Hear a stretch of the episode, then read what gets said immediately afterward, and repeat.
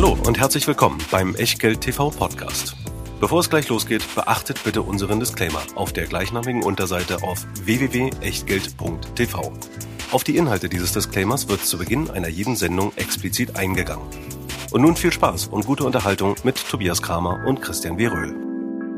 Herzlich willkommen aus Berlin, herzlich willkommen zu Echtgeld TV Aktie des Monats, eine Spezialausgabe. Das heißt, dass wir Christian Beröhl und Tobias Kramer. Heute weniger erzählen werden, als wir so, das sonst so tun, denn wir haben nicht drei, äh, einer ist heute leider äh, familiär ausgefallen. Wir haben aber zwei Gäste zu Gast, die an unserem Gewinnspiel, was wir zugegebenermaßen schon etwas längere Zeit her äh, veranstaltet haben und wofür wir zugegebenermaßen auch etwas länger gebraucht haben, um das auszuwählen. Aber wir werden gleich sehen, das ist nicht unbedingt nur schlecht gewesen, ähm, denn bei äh, einer Aktie kommen wir so ein bisschen günstiger zum Zuge und bei einer anderen Aktie Gut, da wäre der Oktober schon ziemlich optimal gewesen, muss man fairerweise sagen. Ähm, dieses Unternehmen in das eigene Depot zu kaufen. Welche drei Unternehmen das sind, erfahrt ihr gleich. Und das erfahrt ihr vor allen Dingen gleich, wenn wir mit unserer äh, Aufstellung losfahren.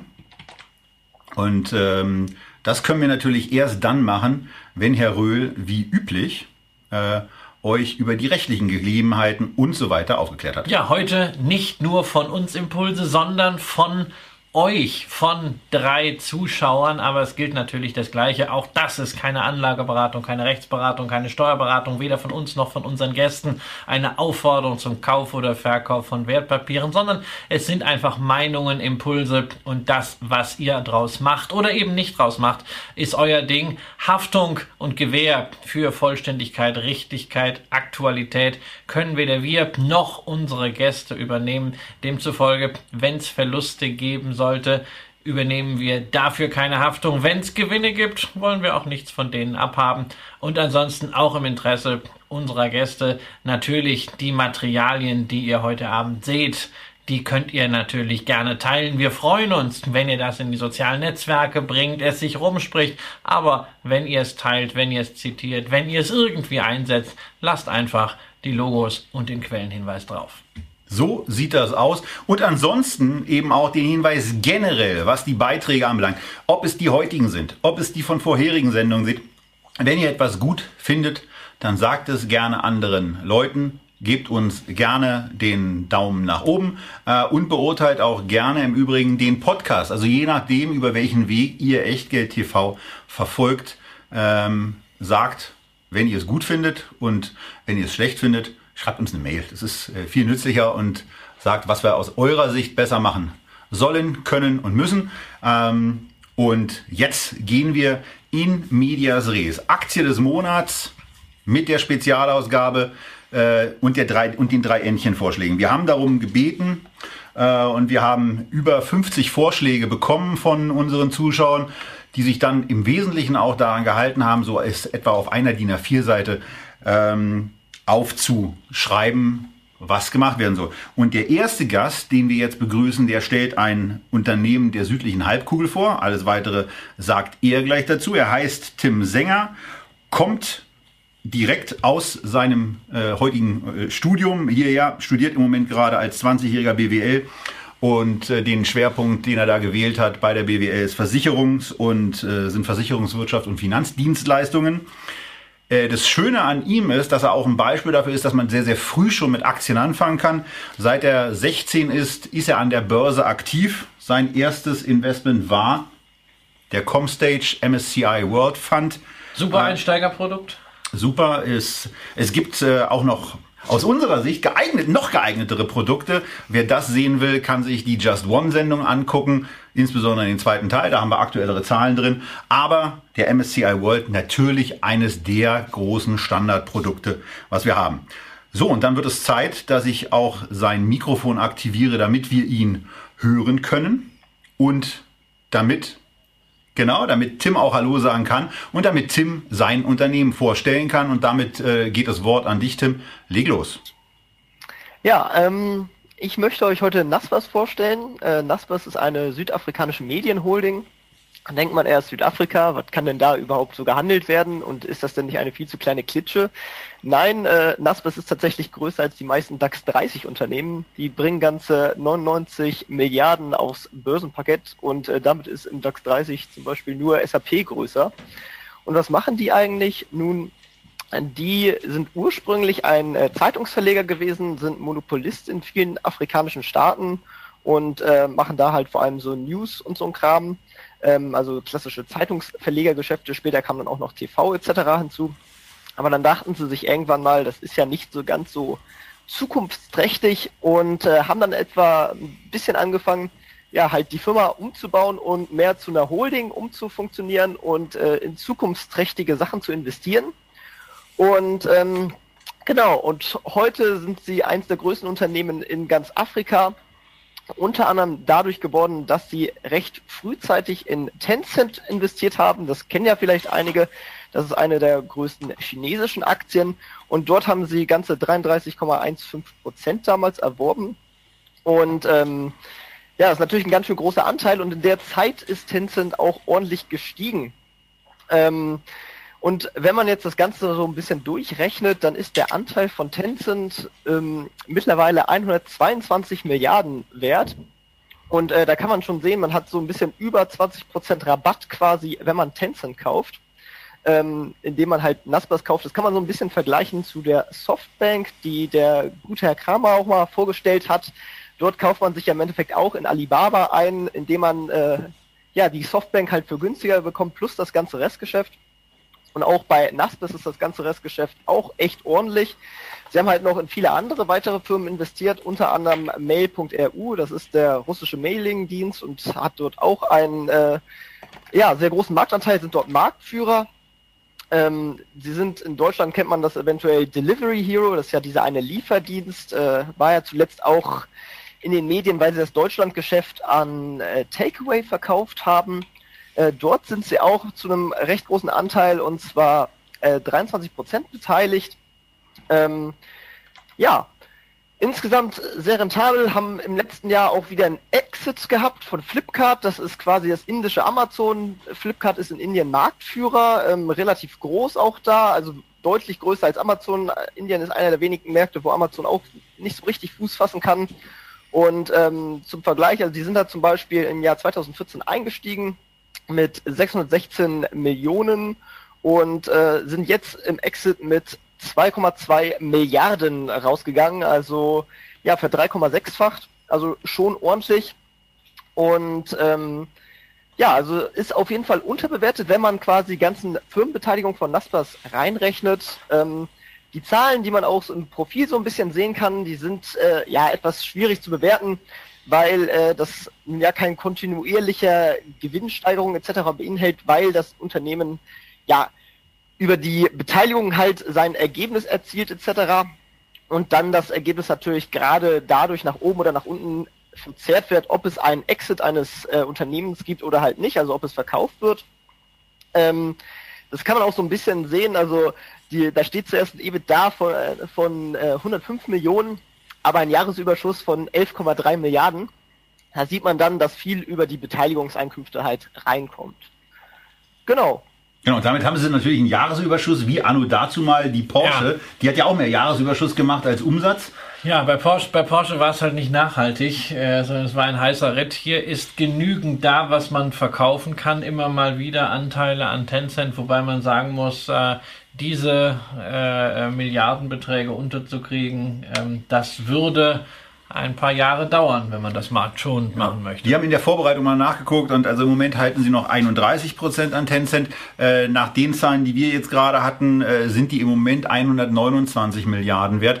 Ähm, und wenn die Zusatzrecherchen, das ist bei einer, bei einer steuerlichen äh, Geschichte jetzt nicht immer ganz zweifelsfrei, aber wenn das, was wir uns da angeguckt haben, so stimmt, dann ist der Wert bei einer Realisierung dieser Beteiligung eben so knapp 100, 102 Milliarden wert, denn äh, auch in Südafrika müssen Steuern gezahlt werden. Das wären äh, bei Unternehmenssteuern auf Kapitalerträge von 22,4 Prozent eben äh, ja auch schon mal ein paar Milliarden. Also der südafrikanische Staat würde sich auch freuen. Ja, und das würde natürlich auch erstmal diesen Discount erklären, ja, weil wenn man solche Abschläge hat, ist man ja zunächst immer geneigt zu fragen, na ist der Markt denn blöd? Ja, warum gibt's hier etwas so viel billiger, als es im Direktinvestment kosten würde? Aber wir haben das Steuerthema und wir haben natürlich, wenn wir jetzt gegen äh, ähm, Naspers mal ein Direktinvestment in Tencent halten, natürlich ein zusätzliches Risiko. Also Tencent hat natürlich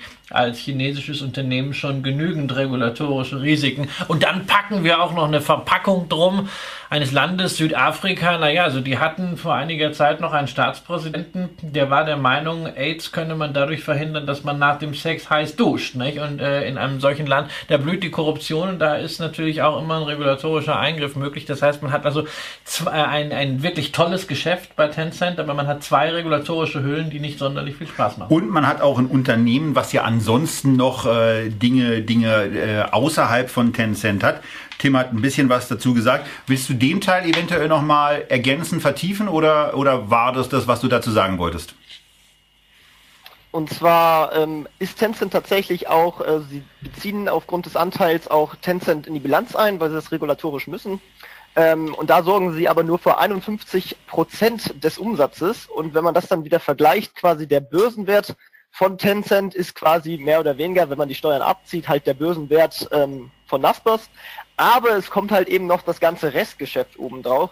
Und das sind halt keine kleinen äh, Investitionen sozusagen. Also ähm, da kommt man dann sehr schnell auch, selbst wenn man da auch nochmal Steuern etc. abziehen würde, ähm, auf deutlich höhere Positionen, ähm, wie halt eben durch Delivery Hero, durch ähm, ja, durch Mail.ru, dann sind sie noch in vielen anderen weiteren Unternehmen investiert, unter anderem halt verschiedene Startups, die kennt man teilweise eher nicht, weil sie sagen auch zum Teil, ähm, es ist egal, äh, in welchem Land wir investieren, es kommt eher auf den Wert des Unternehmens an und ähm, deswegen schrecken sie halt auch nicht davor zurück, eher verstärkt in Emerging Markets zu gehen, weil dort eben leichter mehr Chancen zu ergreifen sind.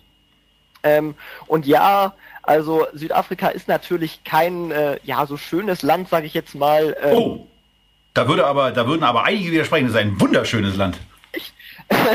Aber ich meine jetzt äh, in, in regulatorischer Hinsicht oder in politischer Stabilität ja. natürlich gesehen, ähm, ist natürlich ein gewisses Risiko, ist natürlich genauso eine Chance. Ähm, allerdings ist Südafrika, das muss man auch sagen, eins der stabilsten afrikanischen Länder.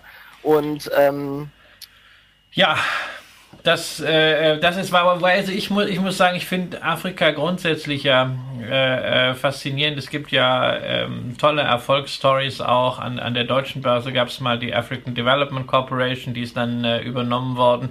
Die haben gezeigt, was also in Zentralafrika möglich ist. Äh, ganz einfach, weil bestimmte Entwicklungsstufen, die wir äh, äh hier im äh, 20. Jahrhundert haben, dort einfach übersprungen werden. Also was Telekommunikation angeht, Festnetz haben die einfach mal übersprungen, die sind gleich zum Mobile gegangen. Das gleiche ist beim Banking, ja auch da äh, sehr mobil in den zentralafrikanischen Staaten. Ich persönlich würde mir ja wünschen, äh, da fände ich Nespers viel spannender, wenn sie Tencent äh, einfach mal rausgeben, ja, als äh, Sonderdividende an die Aktionäre, einfach so eine, so eine Realteilung ist natürlich auch steuerlich wieder äh, wiederum kritisch, aber dann hätte man am Ende einen auf Afrika fokussierten, marktführenden Medienkonzern. Das wäre natürlich eine, eine spannende äh, Geschichte, weil diese Afrika-Fantasie, die wird ja hier komplett überlagert davon, dass wir im Grunde eine Tencent-Verpackung haben. Eine Mit ein bisschen extra mit ein bisschen extra, aber natürlich in einem, wir haben es jetzt mehrfach angesprochen, regulatorisch schwierigen Umfeld und ein regulatorisch schwieriges Umfeld, ähm, das wirkt dann auch natürlich gerne mal auf die Währungsseite aus. Und äh, da muss man natürlich sagen, dass der südafrikanische Rand jetzt in Relation zum Euro das Investment in Nespas auch nicht unbedingt verbessert hat. Äh, insbesondere wenn man den Vergleich zieht mal zu äh, Tencent direkt. Ja, also für die letzten äh, fünf Jahre hätte man in Euro äh, bei äh, Naspers äh, unterm Strich 175 Prozent plus gemacht. Das ist großartig natürlich. Allerdings, wenn man die Tencent Aktie selber gehabt hat, wären es halt 275 Prozent gewesen. Und da ist natürlich einerseits das Thema Abschlag drin, aber sehr stark an dieser Stelle, da beides in Euro ist, natürlich auch das Währungsrisiko des südafrikanischen Rand. Genau, zusätzlich vielleicht einfach mal noch eine andere Folie eingeblendet, ähm, hier von der University of British Columbia. Die machen da etwas, was ich ganz gerne den gepimpten Big Mac Index nenne ähm, und vergleichen äh, Währungen auf Basis von Warenkörben, also gucken sich Kaufkraftparitäten an. Und äh, da ist zum Beispiel auch der südafrikanische Rand mit vertreten. Und äh, es wird signalisiert, dass er gegenüber dem Euro um 50 Prozent unterbewertet ist. Ähm, vor zwei Jahren, das mal auch als Warnung zu dieser Grafik, äh, weil ich die sehr, sehr regelmäßig auch in Vorträgen einsetze, vor zwei Jahren war die türkische Lira übrigens auch bei etwa 50 Prozent Unterbewertung und äh, mittlerweile ist sie bei knapp 75 Prozent. Ähm, also nur weil eine Währung oder ein anderes Gut, das kennt ihr ja auch, unterbewertet ist, heißt es nicht zwingend, dass jetzt die, die Trendwende bevorsteht. Also von daher ist der Einfluss einer Währung da nicht zu unterschätzen. Christian hat gerade die Zahlen eines Euro-Investors genannt. Der südafrikanische Investor kann von unserer Seite aus, sorry in den Süden, falls uns da jemand zuschaut, ähm, für uns vernachlässigt werden, weil die meisten von euch werden eben Euro-Investoren sein und gucken danach. Ähm, ja, und die, die Frage von Michael, ob Südafrika eine Quellensteuer hat, muss ich sagen, ich würde sagen, bestimmt. Ich habe null Erfahrungswerte. Ne? Bekanntlich äh, ähm, kaufe ich Aktien aus Nordamerika und aus äh, ähm, Europa. Aber Tim ähm, hat da was. Tim hat da was. Ich wollte natürlich gleichzeitig auch nur eins dazu anmerken. So wahnsinnig wichtig wäre es aber auch nicht an dieser Stelle die Dividendenrendite mit 0,2 Prozent. Ja, die reicht wahrscheinlich für eine Tüte Pommes und selbst da braucht man schon viele Aktien. Ich Aber äh, Tim, dazu äh, eine Äußerung von dir noch. Ja, äh, die, die Dividendenrendite ist logischerweise zu vernachlässigen, weil das ist eher so eine Alibi-Dividende. Aber es gibt tatsächlich Doppelbesteuerungsabkommen mit Deutschland und das Ganze wird voll angerechnet. Also das ist äh, kein Problem. Also zumindest wenn man dem Finanzministerium glauben darf, die das das letzte Mal veröffentlicht hatten. Ähm, genau.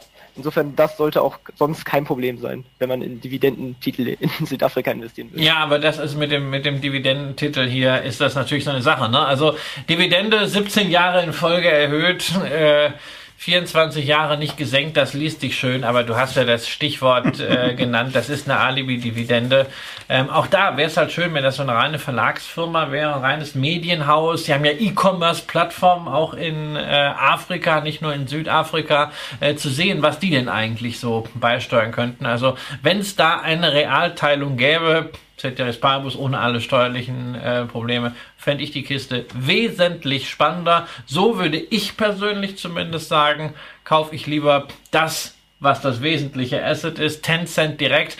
Warum Tencent eine der Aktien ist, die man haben muss, haben wir ja unter anderem auch mit Kapilni in unserer Asia 2030 Sendung besprochen. Genau. So, und damit äh, wäre, wären wir von unserer Seite aus durch. Jetzt die Frage an Tim, hast du noch etwas Letztes anzumerken oder glaubst du, dass wir alles umfänglich genug dargestellt haben? Ich denke, das eigentlich äh, ganz umfänglich dargestellt. Also das Risiko mit der Währung besteht natürlich, vor allem weil man halt quasi äh, eine in südafrikanischen Rand gehandelte Aktien investiert. Dazu muss man aber auch noch ein bisschen sagen, dass auf der, ja, in der Finanzseite der, des Unternehmens selber das meiste über US-Dollar abgewickelt wird. Also sie bilanzieren in US-Dollar und viele der Zahlungen kommen halt äh, auch nicht in südafrikanischen Rand. Also zum Beispiel, wenn jetzt von Tencent etc. was ausgezahlt wird, ist das halt in Renminbi. Ähm, oder halt auch die, ähm, der Exit jetzt von Flipkart, das sind indische Rupien, also ähm, es ist halt logischerweise das Land, in dem die Investments getätigt werden und äh, da kann man sich dann auch nicht verwehren. So, und das soll's zu Nespers an der Stelle gewesen sein. Äh, danke an dich, Tim. Äh, schön, dass du hier dabei warst und äh, den weiteren Verlauf wirst du ja mitverfolgen. Wir schalten jetzt dein Mikrofon wieder auf stumm, denn wir kommen jetzt zum zweiten äh, Teilnehmer, den wir heute mit dabei haben. Und wir begrüßen Stefan Philipp dazu ähm, aus Österreich. Äh, er hat einen ganz interessanten Studiengang hinter sich gebracht, nämlich Forstwissenschaften und äh, Consumer Science, ist seit 2017 Fachbereichsleiter Waldökologie bei der Vorarlberger Landesregierung. Ähm, Börsianer seit zehn Jahren. Sein erstes Investment war ein Escada Zock, der glücklicherweise positiv ausgegangen ist. Und sein erstes ernsthaftes Investment war und ist immer noch die Veolia. Und äh, damit schalte ich das Mikro von Stefan auch auf Leib und frage zunächst mal, wenn man sich so vorstellt, Forstwirtschaften und Consumer Science, das zu studieren. Äh, denke ich an Bäume, da denke ich an, äh, ja, ja, an wissenschaftliche Untersuchungen über Verbraucherverhalten. Das heißt, du kannst genau sagen, welche Weihnachtsbäume in der kommenden Saison gut gekauft werden oder wie ist diese Kombination zustande gekommen? Ja, erstmal schönen guten Abend und vielen Dank für die Einladung in die Sendung. Tatsächlich ist Forstwissenschaften ein Studiengang, der eigentlich im Humboldtschen Sinn Universalbildung vermittelt, äh, alle Bereiche von Naturwissenschaften über BWL, Soziologie beleuchtet und Consumer Science war einfach ein Ergänzungsmasterstudiengang, der sich mit globalen Konsummustern, nachhaltigen Konsum und dem Wachstum der Schwellenländer beschäftigt, in allerdings nur drei Semestern. Also es war eigentlich nur als Ergänzung gedacht. Und lustigerweise hast du jetzt in, in, deiner, in deiner Erklärung dieses Studiengangs zwei Worte schon oder zwei Vokabeln gebraucht, ähm, nämlich einmal äh, einmal das Thema Bildung ähm, und zum anderen das Thema ähm, Osten und Asien. Äh, und lustigerweise, deine Aktie ist ja im Grunde genau in diesem Bereich tätig. Ja, genau. Ich möchte heute ein etwas vielleicht exotisches Investment vorstellen. Ähm, die New Oriental Education Group aus China. Ähm, für mich ist die Beschäftigung mit der Börse deswegen interessant, weil man sich eigentlich mit allem befasst, was die Welt bewegt, sowohl wirtschaftlich als auch technologisch, kulturell und eigentlich mit allen Trends unserer Zeit vertraut ist. Und ähm, gerade die Bildung wird immer wichtiger, ist für mich der Rohstoff des 21. Jahrhunderts, gerade in unserer technisierten Welt, wo, sage ich mal, auch einfache Berufe immer mehr Know-how verlangen. Und ähm, gerade China ist ein ganz spannender Markt und die New Oriental Education Group ist eben genau in diesem Sektor tätig.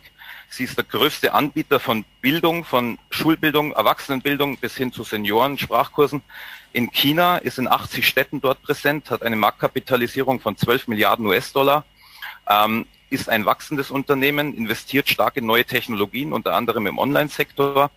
Ähm, und eben der größte Player in diesem Bereich. Vielleicht ganz kurz, warum ich den Markt so interessant finde. Ich war vor circa 14 Jahren in einem Austauschsemester in Südkorea und habe eben dort gemerkt, dass in Asien durch den Konfuzianismus Bildung einen extrem hohen Stellenwert hat. Wo bei uns ein Streber in der Schule gehänselt wird, ist es dort der größte Held. Die Eltern sparen von klein auf für ihre Kinder, um ihnen Englischkurse zu ermöglichen und sie in tolle Privatschulen zu schicken und geben dafür sehr viel Geld aus. Ähm, und der Markt ist natürlich stark am Wachsen. Derzeit wollen noch viele in die USA gehen, wo auch durch die New Oriental Education Group die ganzen Vorbereitungstests und so weiter abgewickelt werden. Aber China baut selbst enorm viele neue Universitäten und ähm, unterstützt Studenten bei den Aufnahmetests, auch im Studium äh, durch Tutorien und ist auch ganz stark in dem Bereich der schulischen Nachhilfe tätig. Und was mir besonders gefällt an so einem Unternehmen, weil oft die Kritik am Wachstum kommt, ist es ein ressourcenunabhängiges Wachstum. Und je mehr dieses Unternehmen wächst, desto besser wird irgendwie auch die Welt, weil es ist die Basis für alle anderen äh, Wirtschaftsbereiche, dass wir gut ausgebildete Fachkräfte haben. Äh, es hilft den Menschen auch ihr Leben besser zu gestalten, wenn sie mehr Bildung haben. Und der Markt ist sehr groß, weil er von jung bis alt geht. Ähm, gerade Senioren, die auch nicht mehr am Berufsleben teilnehmen, machen oft ähm, Seniorenstudien, machen Sprachkurse etc. Und äh, es ist auch irgendwie inzwischen ein Statussymbol geworden, Universitätsabschlüsse zu haben, so dass ich den Markt spannend finde und das Unternehmen insofern spannend, weil es der dort größte Player ist und ich mich eigentlich seit zwei, drei Jahren immer wieder dort einkaufe, wenn die Kurse gerade etwas günstiger stehen. Dazu hattest du ja im Oktober gerade Gelegenheit, ne? Ja, bloß leider im Oktober kein Geld frei, aber es stimmt ja. Es gab einen ziemlichen Rückgang. Ich bin allerdings noch über meinem Einstandskurs und ja, also eigentlich zufrieden mit dem Investment. Und wie gesagt, es ist eine, eine Beimischung, aber für mich eine sehr interessante. Was uns so aufgefallen ist, also extrem Wachstum, wachstumsstark, 25 Prozent in den letzten drei Jahren ist der, ist der Umsatz gewachsen. Ähm, was auch eine Auffälligkeit ist, ist ja immer etwas, worauf wir achten, dass EBITDA-Wachstum und auch Jahresüberschusswachstum jeweils unterproportional sind. Hast du eine Idee, woran das liegt? Also meine Vermutung sind die starken Investitionen, die man in jüngster Zeit getätigt hat, gerade in dem Bereich der, der Online-Bildung. Und ich vermute, dass sich das in den nächsten Jahren natürlich auszahlen wird. Und ähm, man muss schauen, wie es sich entwickelt, aber ähm, auch wenn es hier als zyklischer Konsumwert angegeben ist, für mich ist es eigentlich kein zyklischer Konsumwert, denn ich habe eben in Korea erlebt, dass die Leute an allem sparen, aber nicht an der Bildung. Also es ist ja. wirklich gerade in Ostasien enorm wichtig, dass man hohe Bildung hat. Es hat einen gesellschaftlich hohen Stellenwert und auch um beruflich weiterzukommen. Und deswegen ähm, wird da sehr viel Geld in die Hand genommen. Also zu der zu der äh, Einstufung der der Branchen, das ist äh, ähm, bei äh, äh, unseren Profilen halt immer so ein Thema. Wir halten uns da bei der Einstufung an den Standard, den auch die Indexanbieter anwenden, also den Global Industry Classification Standard, ähm, und der kommt am Ende äh, halt nur mit äh, zehn Sektoren aus, plus äh, Immobilien noch dazu. Und da ist natürlich dann schwierig, sowas wie Bildung unterzubringen äh, und alles, was nicht Healthcare, äh, äh, Haushaltswaren äh, und Essen und Trinken ist, aber irgendwie mit Konsum zu tun hat und Dienstleistung wird dann als zyklisch eingestuft, ähm, ist natürlich auch deshalb äh, ein bisschen schwierig, den Sektor an der Börse zu behandeln, weil es eben sehr wenige Unternehmen nur äh, gibt bislang, obwohl Bildung ein solches Megathema ist, ist es ja nicht wirklich äh, breit investierbar. Äh, in Deutschland haben wir überhaupt keinen klassischen Bildungswert an der Börse und auch sonst also ähm, New Oriental Education, übrigens mit dem tollen Börsenkürzel EDU, ist ja in der Peer Group, zumindest so wie Bloomberg das definiert, mit Abstand das größte Unternehmen und das bereits mit einer Marktkapitalisierung von 12 Milliarden US-Dollar. Ja, was ich auch sehr interessant finde, das heißt ja, man lernt nie aus. Ähm, es ist eigentlich ein sich selbst verstärkendes Wachstum. Anders wie bei anderen Konsumunternehmen ist es ja so, je gebildeter die Leute sind, desto mehr äh, entwickelt sich die Gesellschaft und desto mehr Bildung wird nachgefragt. Das ist eigentlich nach ja. oben offen. Das Wachstum ist nicht begrenzt. Und ähm, es hat, das Unternehmen hat auch einen sehr hohen Burggraben, wie ich denke, durch das, dass man zehntausende Lehrer unter Vertrag hat und das kann man nicht von heute auf morgen quasi kopieren, dieses Modell in China. Auch die Schulen, die man aufgebaut hat, die Strukturen, die politische Vernetzung. Und von daher ist es für mich der interessanteste Wert in dieser exotischen Branche. Und man muss ja auch noch eins sagen, wenn man so ein Umsatzwachstum hat, dann zeigt das ja auch, dass offenbar A, die Kunden zufrieden sind, B, Kunden wiederkommen, C, Weiterempfehlungstendenzen auch da sind, die mit dafür sorgen. Also neben dem Marketing ist ja auch das äh, immer noch ein Element. Äh, denn wenn das irgendwie gut wäre und äh, oder zumindest akzeptabel wäre, dann äh, würde es ja nicht vorangehen. Nein, ich kann das äh, äh, nur aus, aus meinem eigenen Kompetenzkreis äh, bestätigen. Ich bin ja Dozent und Fachbeiratsvorsitzender bei der FOM, Deutschlands größter privater Hochschule. Die ist gemeinnützig, aber ähm, wenn ich sehe, wie sehr doch Studenten, Studenten, äh, darf man nicht mehr sagen, Studierende, die dort äh, früher waren, ähm, das wiederum weitergeben äh, als positive Erfahrung und äh, wie viele dann äh, ähm, sich diesen Empfehlungen anschließen, sprich, wie stark dieses Wachstum in dem Bereich ist. Es ist auch äh, ein, ein wirklich spannender, zukunftsträchtiger Wirtschaftsfaktor. Ähm, hast du dich mit anderen Bildungsunternehmen auch beschäftigt, mal so einen Quervergleich gemacht oder ähm, bist du einfach irgendwie auf diese Story aufmerksam geworden und hast gesagt, hey, das ist so gut, da muss ich mir nicht noch fünf andere Bildungsaktien anschauen? Also tatsächlich wurde ich über einen Zeitungsartikel im Urlaub vor einigen Jahren darauf aufmerksam. Ich habe die anderen mal überflogen, aber gerade in etwas exotischeren Ländern neige ich dann doch dazu, immer den größten Player am Markt zu ja. nehmen, weil ich mir denke, der ist der stabilste und der, wo am wenigsten Risiko besteht. Und ähm, es gibt auch einen interessanten Film über das Unternehmen American Dreams in China, ähm, ein Kinofilm, der so ein bisschen die Entstehungsgeschichte beleuchtet.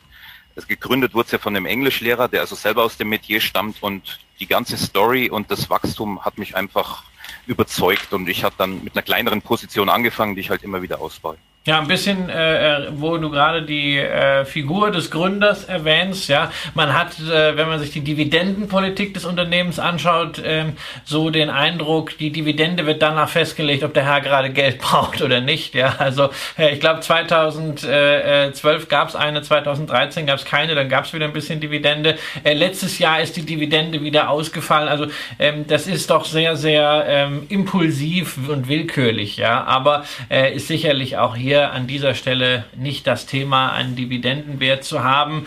Äh, gerade, das hast du ja auch ausgeführt, wenn man jetzt mehr in Wachstum wieder noch investieren will, als das, was organisch sowieso schon da ist, macht das natürlich Sinn, wenn es da so attraktive Möglichkeiten gibt und die gibt es in einem Land wie China auf jeden Fall.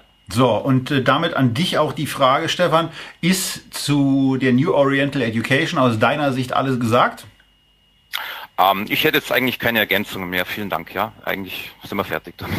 Alles klar. Dann danke auch an dich, auch an dich. Äh, der Hinweis, das Mikrofon ist jetzt wieder abgestellt. Ähm, also wenn du irgendwie äh, Erleichterungsschreie oder Beschimpfungen in unsere Richtung los jetzt kannst du das komplett gefahrlos tun. Äh, der Tim kann das schon länger. Und äh, jetzt kommen wir in die Situation, dass wir Patrick Kartner leider nicht begrüßen können, denn da ist heute, äh, wie das Leben so spielt, was dazwischen gekommen. Patrick ist 33 Jahre alt, ist äh, Kommunalwirt und arbeitet beim, ja, beim Ordnungsamt in Dresden. Also kümmert sich auch um das gesamte äh, Management, nicht ums Verteilen, sondern um das Management und die Abläufe hinter den Strafzellen. Ich bin ein bisschen traurig darüber, dass ich, dass ich keinen, dass ich keinen habe in Berlin äh, vom Ordnungsamt, den ich kenne den ich Glaubst du, dass er dann die, die Knöllchen verschwinden lässt? Oder was? Wenn ich welche kriege, zahle ich die ähm, einigermaßen bereitwillig, weil meistens ist es ja so, äh, dass man, dass man Ich habe ich, ich hab heute wieder eins bekommen und zwar war das wirklich nicht meine Schuld. Nein, nein, nein, nein, nein, Die, die, haben bei mir um die Ecke eine Großbaustelle eröffnet. Die Hunde? Sie, ja, und sie haben das in Berlin eine sie Großbaustelle. Haben, sie haben das Verkehrszeichen einfach verschoben. Das, jetzt soll man da angeblich nicht parken dürfen, wo man aber vorgestern noch parken durfte. Ja, das mache ich auch. Ich habe es fotografiert, ich habe es dokumentiert und das geht, äh, das geht wieder zurück. So, und was, was Patrick, äh, der seit vier Jahren an der Börse äh, aktiv ist und als Highlight übrigens äh, die ersten Investment in Sixt-Vorzüge und in Apple getätigt hat. Äh, also auch bei dir zwei große Positionen, bei mir zumindest eine. Auch wenn, Schlimmeres. Die, auch wenn die kleiner geworden ist. Ähm, ja, es ist, Apple ist kleiner geworden, Six ist auch mal, war auch mal größer, aber hey, äh, äh, die Position ist noch genauso groß wie, wie letztes Jahr, was die Anzahl der Aktien angeht. Und es gibt äh, dieses Jahr eine schöne Dividende und äh, von Apple gibt es auch Gutes, aber ähm, er hat wir was reden, anderes Genau, wir reden über Wüstenrot ja. und Württembergische, da denken wahrscheinlich die meisten an das Thema Bausparen und bei der Vorbereitung ähm, ja, war dann ein Ergebnis, dass das gar nicht der Haupttreiber äh, im Grunde genommen ist. Ja, nicht, nicht, der, nicht der Haupttreiber, also schon gar nicht auf der Umsatzseite. Ne? Nur 8% des Umsatzes macht das Bauspargeschäft aus, äh, aber immerhin dann doch 27% Was ja ordentlich ist. Nettoergebnis. Aber äh, der Hauptergebnisbringer ist tatsächlich das Rückversicherungsgeschäft. Äh, ein Geschäft, was wir sehr mögen. Wir haben ja letztens erst in Dresden äh, über die Hannover Rück gesprochen. Wir hatten auch schon mal äh, das Vergnügen, über die Münchner Rück zu sprechen. Bekanntermaßen eine meiner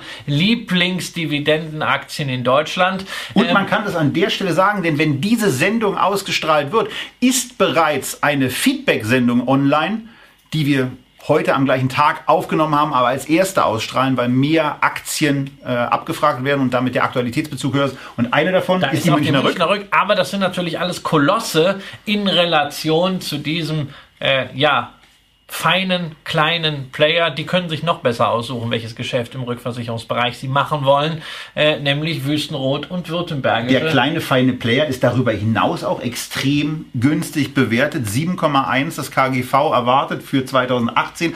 Aber wenn ihr das mit 2017 vergleicht, dann seht ihr, dass es auf 17 noch niedriger war. Das heißt, wir haben da offensichtlich einen erwarteten Gewinnrückgang. Das heißt, an irgendwelchen Stellen extrem gut wie vorher, aber natürlich bleibt die Aktie mit einem 7er KGV ja. mega günstig. Natürlich bleibt sie, bleibt sie günstig und es ist natürlich eine Aktie für Anleger, die auf Dividendenwert legen. Das ist äh, bei einem Spezialwert ja häufiger mal der Fall. Wir haben hier einen sehr, sehr sauberen Track Record von über zehn Jahren, also dividendenadelmäßig sind sogar elf, äh, ohne Dividendenkürzung.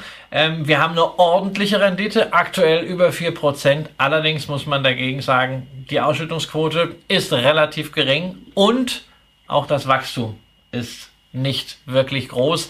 Äh, liegt natürlich auch daran, weil das unterliegende Geschäft nicht allzu sehr hergibt. Wenn ihr das Echtgeld-TV-Porträt vor euch haben solltet, seht ihr, die Erträge schwanken ein bisschen, aber am Ende ist dieses Jahr auch nicht viel mehr rausgekommen als schon vor acht Jahren. Ähm, das heißt, es ist schon eine Aktie für Fans, die eine starke Substanz haben wollen, die ein Unternehmen haben wollen, was deutlich doch nach unten abgesichert ist, was einen attraktiven laufenden Ertrag äh, bringt, aber mit dem man wahrscheinlich ganz gut schlafen kann, aber was sicherlich keine Kursrakete wird, so wie zum Beispiel die New Oriental Education. Ja, aber wenn man beispielsweise auch in, mit, dem, mit dem grundsätzlichen Geschäft, Rückversicherung kombiniert mit Bausparen, die beide bei dem Unternehmen offensichtlich gut Starke laufen. Marke. Ja, Wüstenrot ist ja Bausparen. Und eben auch sagt, äh, das ist ein Unternehmen, was nun die Dividende wirklich so dermaßen abgesichert hat, äh, dass sie sogar unterhalb deines, Ja. deines Radarfilters äh, für Dividendenadel liegen von 25 Prozent. Ähm, und dann so eine Rendite auszuwerben, das Ja. ist schon, das ist schon gerade für, für Income-Investoren ähm, eine interessante, eine interessante Sache. Ähm, Wichtig dabei, die Aktie ist relativ markteng. Es ist zwar ein Indextitel geworden durch den Aufstieg, aber trotzdem, das ist etwas, wo man klassischerweise mit Limit arbeitet, auch vielleicht mal mit einem Abstauberlimit. Wenn man sich dafür interessiert, kann man zum Beispiel bei 15 mal was hinlegen und darauf warten, dass irgendjemand vielleicht dazu mal die Aktie gibt. Okay. So, wir haben jetzt zu der Aktie von euch auch keine Fragen. Ähm, wir sind uns sicher, dass Patrick ein bisschen mehr dazu erzählt hätte. Ähm, von daher herzliche Grüße nach Dresden. Ähm, du warst ja auch bei der Veranstaltung in Dresden zu Gast. Da hat man zumindest kurz Gelegenheit, äh, uns zu unterhalten. Und ähm, vielleicht klappt es bei einem anderen Mal, denn irgendwann wird es auch wieder eine neue Entensendung geben. Omaha rückt ja näher. Im Mai geht's wieder rüber und äh, vermutlich werde ich einen. Gibt es da nicht auch was anderes? Bring doch mal wieder so Seas Candies mit oder so. Ja, aber das verlor. Äh, Entschuldige mal. Du glaubst doch nicht ernsthaft, dass wir in einer Sendung dazu kommen, Seas Candy auszuloben, Warum? weil du es vorher aufgegessen hast. Nein, ich habe meine lange wirklich aufbewahrt und irgendwann habe ich sie gegessen, weil meine Frau hat gesagt, es steht hier alles rum. Ist es? Ja. Ja, also ich glaube, die Enten werden äh, relativ reichhaltig wieder in den, in den Koffer wandern und äh, dann sicherlich auch äh, wieder das sein. So, und das waren dann auch die drei Unternehmen. Die Wüstenrot-Württembergische, vorgestellt von nicht Patrick Kattner, sondern von uns. an In seinem Stelle. Auftrag. Genau, äh, war die eine. Dann hatten wir die New Oriental Education und wir hatten außerdem auch die Naspers-Aktie, die uns Tim Sänger vorgestellt hat. Äh, Stefan Philipp war es bei New Oriental Education und damit geht's jetzt um diese kleinen Viecher. Denn jetzt seid ihr aufgefordert, uns zu sagen, welche Aktie wir kaufen sollen. Und wir bitten euch jetzt um eure Stimmabgabe und äh, es geht schon fleißig los. So, ich bin gespannt. Also, ja, das Ergebnis, wie es jetzt gerade sich aufbaut, überrascht mich dann schon ein bisschen. Ja. Ja, Aber wir sind, ja, okay, doch, wir sind schon bei stattlichen 65 Prozent. Holla, das- also ihr seid heute schnell unterwegs. Das macht gar nichts. Ähm, ein bisschen brauchen wir noch Ja. zu, den, zu den 80. Der Umo fragt, ob die Dividende äh, äh, denn gut abgesichert sei bei den hohen Verbindlichkeiten. Naja, wir haben es hier mit einem Finanzunternehmen zu tun. Da äh, kann man halt nicht die üblichen äh, Raten zugrunde legen, die wir bei einem äh, äh, ähm, klassischen Industrieunternehmen zugrunde legen. Äh, insofern gerade das Bausparkassengeschäft ist ja Geschäft, wo man Geld von Leuten annimmt und es dann irgendwann noch wieder auszahlt. Also äh, bei einer, Ba- es ist letztendlich eine Art Bankgeschäft und äh, damit Verschuldung zu argumentieren, ist halt dann schwierig. Das macht auch die Bewertung eines solchen kombinierten Unternehmens natürlich immer etwas schwierig. Eigentlich kann man am Ende wirklich nur auf den Ertrag schauen und die Nachhaltigkeit des Geschäfts ist hier auf jeden Fall da. Ja, in der Tat, äh, Rainer, Edu, 50% Kurseinbruch gab's hier. Ähm, das ist aber jetzt auch, wenn man bei chinesischen Aktien Das einfach mal schaut, äh, nichts Besonderes. Das kam häufiger vor. Was das Großartige ist, dass die Aktie nach dem 50-prozentigen Einbruch die Hälfte dieses Verlusts auch schon wieder wettgemacht hat in kürzester Zeit. Das wiederum kann man von vielen chinesischen Aktien nicht sagen. Vor allen Dingen im Internetbereich äh, hapert es da doch bei einigen. Aber ganz klar, also Edu, das ist etwas für Anleger mit ganz starken Nerven, ähm, wie natürlich auch immer in China mit regulatorischen Risiken. So, und jetzt schließen wir auch, ähm, jetzt schließen wir auch die Umfrage und äh, verkünden damit, dass die Entchen aus Omaha nach Österreich gehen. New Oriental Education Ja. hat mit 45 Prozent der Stimmen gewonnen und damit herzlichen Glückwunsch an Stefan, den wir jetzt wieder auch äh, vom Ton her dazu schalten. Deine Aktie, deine Aktie hat's gepackt ähm, und wir werden sehen, dass wir äh, die beiden Viecher original verpackt äh, an dich auf den Weg bringen. Ich gehe mal davon aus, dass wir die Adressdaten äh, entweder schon haben oder sicherlich zur Verfügung gestellt bekommen. Natürlich nicht hier in der Sendung, sondern einfach im Nachgang dazu. Ähm, ja, also wir werden die, Ja. äh, wir werden die Aktie jetzt kaufen. Ja. Ähm, und, Also äh, ich, werd, ich muss sagen, ich werde ich werd sie mir auch äh, äh, privat nochmal äh, ins Spaßdepot legen. Äh, dein äh, Vortrag hat mir wirklich gefallen.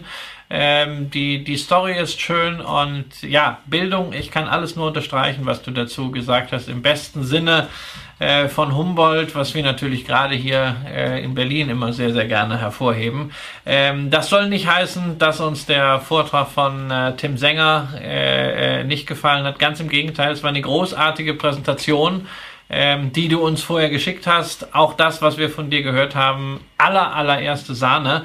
Ähm, dass es dann doch so ein großer Abstand geworden ist und dass äh, Naspers nur auf dem dritten Rang gelandet ist, hat mich persönlich sehr gewundert. Ich habe gedacht, das wird ein engeres Rennen, aber ich glaube, es liegt an dieser Verpackung. Ja, ich glaube, Tencent an sich wäre bei vielen Zuschauern deutlich mehrheitsfähiger. Aber ich muss auch zugeben, gegen New Oriental, gegen diese Story, die wirklich schlüssig ist, war es verdammt schwer. So, und jetzt gucken wir uns mal an, ähm, dass wir äh, dieses Unternehmen hier einfach äh, kaufen. Jetzt gucken wir mal ein bisschen, wie es bei, bei Trade geht. Sieht es auf jeden Fall im Moment äh, hoppala, spürbar günstiger aus. 67,70 ist hier der Kurs. Ja. In Frankfurt ist man der Meinung, äh, 22 Cent mehr nehmen zu wollen. Äh, was haben wir denn hier? Wo bin ich denn jetzt gerade? Wichtig, wir haben äh, diese Sendung ja live jetzt am Abend, ähm, wo man sagen könnte, ups, da sind ja die chinesischen Börsen zu. Nee, ist völlig egal, sondern diese Aktie wird in den USA gehandelt. Also eines der Unternehmen, die sich entschieden haben, aus China heraus den Börsengang in den Vereinigten Staaten zu wagen. Deshalb, wir sind jetzt genau zur richtigen Zeit, um US-amerikanische Aktien beziehungsweise Aktien, die dort primär gehandelt werden, zu erwerben. So, als Lokalpatriot äh, schauen wir natürlich auch immer dahin, ähm, was in Berlin so passiert. Aber würde ich jetzt sagen, geben wir das Ganze einfach mal äh, an TradeGate. Wir sind natürlich mit einem Limit unterwegs und sagen, wir wollen die 67,70 auch nur bezahlen. Ähm, so, bin ich jetzt mit 15 richtig gepolt oder denke ich gerade falsch? Da rechnet man lieber nochmal nach.